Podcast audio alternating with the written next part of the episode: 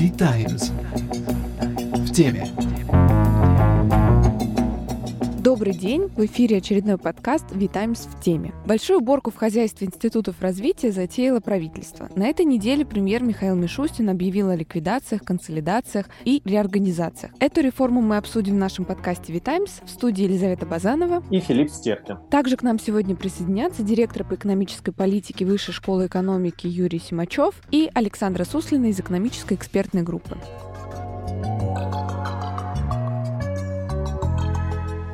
Госкорпорации, госфонды, институты развития стали символом эпохи Путина. Они должны были превратиться в локомотив роста, стимулируя бизнес и частные инвестиции и направляя дешевые бюджетные деньги. На деле же для многих они превратились в черные дыры экономики, в которых терялись триллионы государственных денег с неясной отдачей. Подавлявшие конкуренцию и использовавшие лоббистский ресурс, эти организации привели к резкому усилению государственной доли и влияния власти на экономику и бизнес. То есть, по сути, они стали институтами развития влияния власти и отдельных людей, людей, а заодно и прекрасным способом трудоустроить этих отдельных людей. Первый подход к их реформированию сделал еще президент Дмитрий Медведев. Он хотел ликвидировать или акционировать их, то есть вписать их в общее правовое поле. Не вышло. В Кремль вернулся Путин. И институты развития стали бурно развиваться, плодиться и размножаться. Их уже 40. И вот второй подход к снаряду делает премьер Михаил Мишустин. Лиза, что все-таки случилось и чего, как тебе кажется, переупаковка этих институтов развития добивается правительства? Идея не новая. Консолидация периодически обсуждалось в правительстве, в том числе председатель Веба Игорь Шувалов предлагал объединить под управлением Веба банки институтов развития.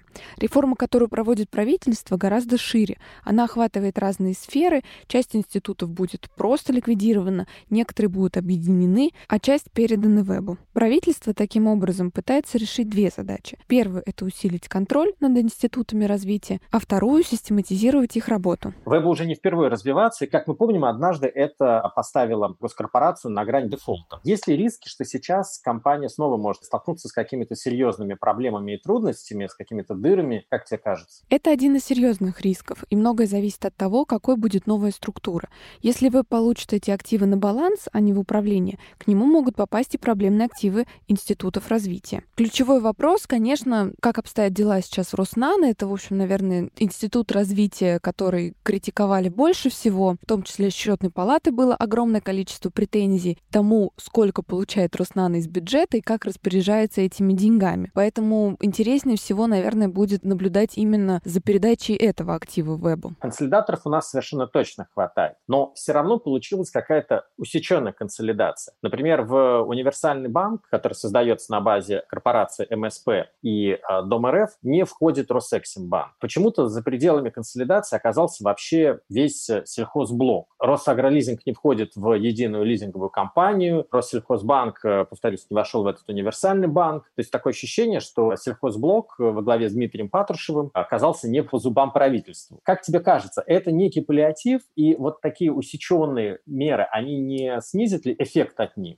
Эффект э, может быть э, сокращен. По сути, реформа, которая изначально замышлялась как абсолютно глобальная реформа институтов развития, она, в общем, все равно к своему финалу оказалась усеченной немного. И как ты совершенно правильно заметил, весь сельхозблок, он просто выпал из нее. В этом отношении, наверное, правительство наступает на грабли, на которые прошлое правительство Дмитрия Медведева уже наступало несколько раз, не доведя дело до конца. Есть риск, в общем, провалить вообще всю реформу. Но, как мы уже обсуждали. В общем, институты развития, они в том числе создавались и под определенных людей, и влияние некоторых людей, оно, видимо, сильнее и больше, чем влияние даже Игоря Ивановича Шувалова. Наверное, и Игорь Шувалов, и Михаил Мишустин прекрасно понимают, что политика — это искусство возможного, а возможно даже для таких тяжеловесов не все. В свое время произошло одно странное назначение, была нарушена традиция. Вдруг наблюдательный совет Веба возглавил вице-премьер Дмитрий Григоренко. Что это значило? И он же занимался этой реформой. А реформу в правительстве проводит именно Дмитрий Григоренко, и, в общем-то, поэтому он и, возможно, возглавил НАП-совет Веба, а не, как обычно, премьер-министр, под управление которого будет передана большая часть институтов развития. Пока мы не понимаем, каким образом правительство намерено повышать их эффективность и каким должен быть их KPI. Э, как тебе кажется, какие перед ними нужно ставить задачи, цели, как их оценивать? Есть достаточно успешный пример Института развития, это РФПИ, для которого главное это, конечно, доходность проекта, в который они вкладывают деньги. И в этом смысле вряд ли нужно придумывать что-то новое, и главными должны быть нормальные бизнес-показатели. Это рентабельность капитала, это доходность. Возможно, немного ниже, чем в частном бизнесе, потому что все-таки речь о поддержке проектов, в которые частный бизнес э, не идет. Но в целом это должны быть показатели, по которым и так работает весь мир. Ну, вот как пример, да, я привела РФПИ, который, в принципе, с этим хорошо справляется. Ну, то есть бизнес — это все равно бизнес, даже если это государство. Почему институты развития так и не смогли стать эффективным инструментом перераспределения бюджетных средств, давайте узнаем у Александры Суслиной из экономической экспертной группы. Александра, добрый день. Хотелось бы узнать ваше мнение. В свое время институты развития создавались, чтобы вывести бюджетный и государственный ресурс из-под сложных процедур, быстрее строить, быстрее собирать активы, развивать. Но насколько все-таки была необходимость в таком сепаратизме? В целом, вообще сама идея институтов развития – это достаточно полезная штуковина. Она действительно помогает государству более эффективно распоряжаться его ресурсами. Где-то за счет снижения бюрократии, где-то за счет более эффективного управления на местах. Это же внедрение механизмов управления частным сектором в государственный ресурс. И, как мы знаем, частное управление всегда более эффективно, чем государственное. Однако, тут есть важный нюанс. Дело в том, что институты развития нельзя приравнивать к самому развитию. Развитие – это цель, а институт развития – это только один из инструментов достижения этой цели. Соответственно, инструмент он может быть как эффективный, так и неэффективный. Я люблю сравнивать э,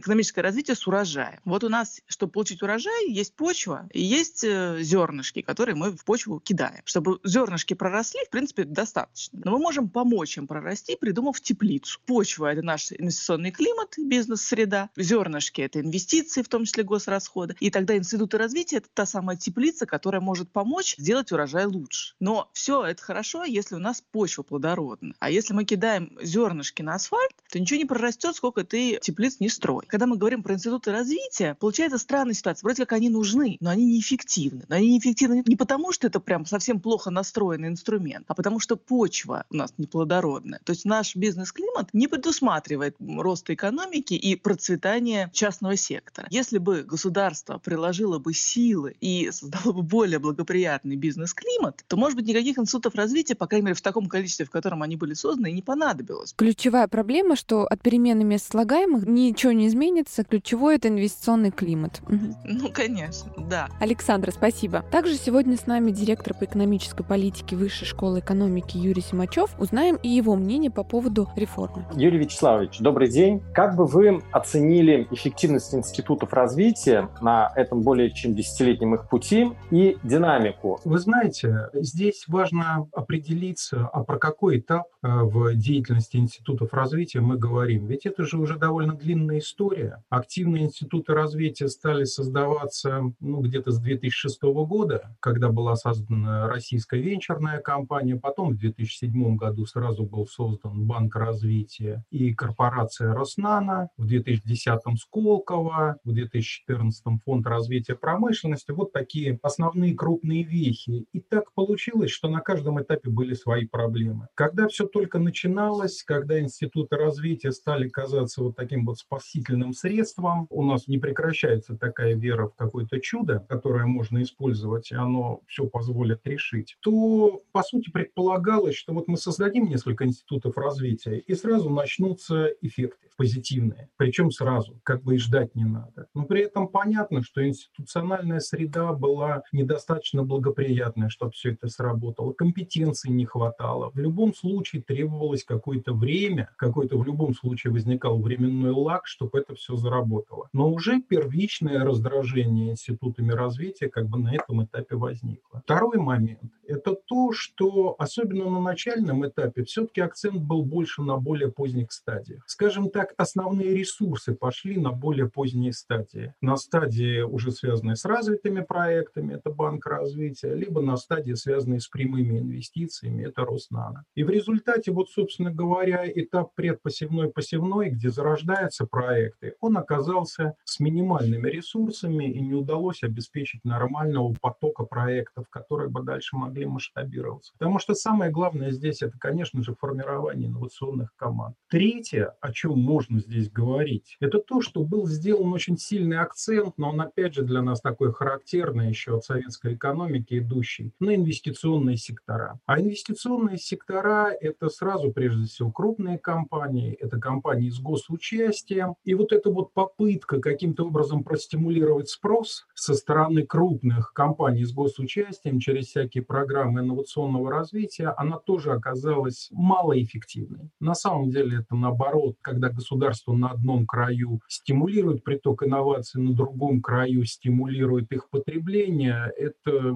формирует очень такую кривую систему, которая порождает дополнительные риски и способствует их накоплению. Вот это то, что было в начале. А потом все стало усложняться. То есть какие возникли позже проблемы. Но если в первое время институты развития вот действительно обеспечивали некоторую гибкость и воспринимались как некоторый такой дружественный зонтик для инноваторов, то через какое-то время, ну вот как раз в силу, опять же, такой неудовлетворенности тем, что получается, усилились различные проверки, контроль за их деятельностью, а ведь никто толком не договорился, что хорошо, что плохо в их работе. То есть разные проверки с совершенно разными претензиями. Иногда справедливыми, иногда нет. Но опять же был больше акцент на прямые показатели, а смысл деятельности институтов развития как раз в формировании экстерналей положительных, то есть внешних эффектов. А их измерять очень сложно. Финансирование со стороны институтов развития стало во многих случаях токсичным. Иногда даже более токсичным, чем обычные стандартные процедуры государственной поддержки в виде тех же субсидий. Чтобы продемонстрировать хороший результат, институты развития стали сдвигаться к поддержке прежде всего более крупных проектов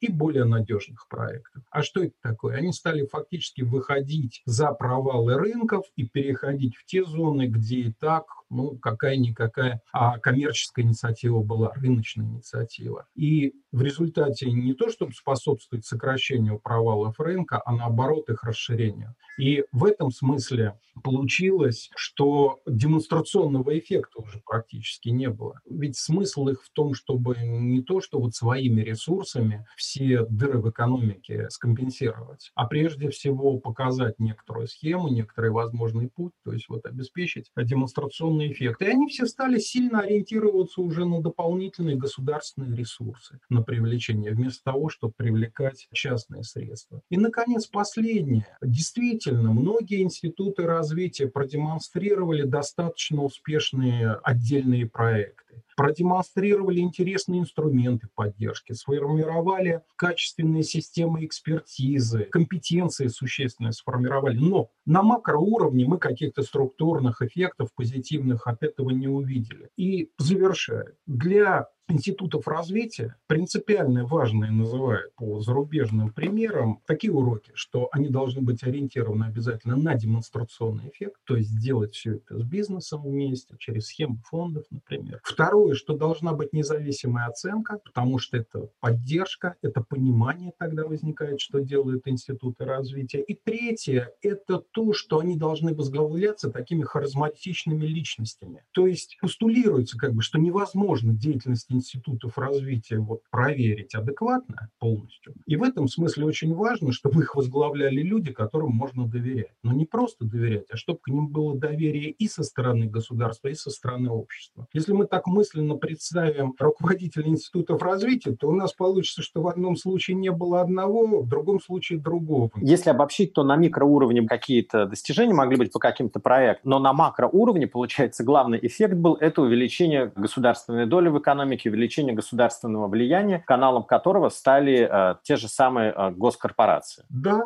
в том числе и это. Здесь есть всегда альтернатива. Институты развития для нас – это нечто, что позволяет работать в новых областях, в новых сферах, где высокие риски, где не сформировались правила, и поэтому государство делегирует институтам развития возможность эти правила формировать и гибко реагировать. Либо эти институты развития, ну, уже в виде агентов правительства, есть такой термин, встраиваются в вертикаль. Потому что, конечно, там, где доля государства слишком высока, где все вертикализировано. Вот такая классическая модель деятельности институтов развития, связанная с демонстрационным эффектом, она объективно ограниченная, потому что кому что демонстрировать, если пространство для рыночных сил, оно слишком сильно зажато. Юрий Вячеславович, а что, на ваш взгляд, с реформой, которую объявило правительство, поменяется, и получится ли все-таки сделать институты эффективнее, на ваш взгляд? Складывается впечатление, что у коллег пока вот есть только представление о некоторых организационных изменениях, кого с кем объединить, кто должен процесс возглавить, но при этом за этим пока нет каких-то вот э, сутевых содержательных предложений. Очень часто здесь говорится, что важно, чтобы институты развития не дублировали друг друга в деятельности своей. Мне кажется, это неверным, потому что, опять же, один из принципов успешной работы институтов развития – это конкуренция.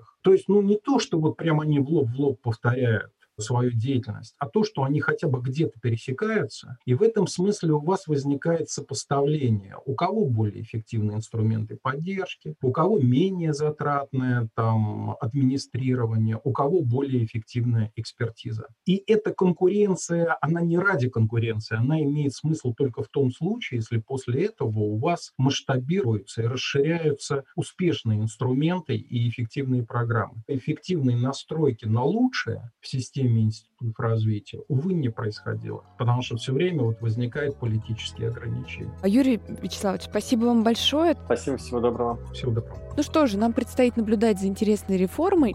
Это был подкаст «Витаймс в теме». Слушайте и читайте нас в социальных сетях, а также на сайте vitimes.io, где мы будем рассказывать вам в том числе и об этой реформе.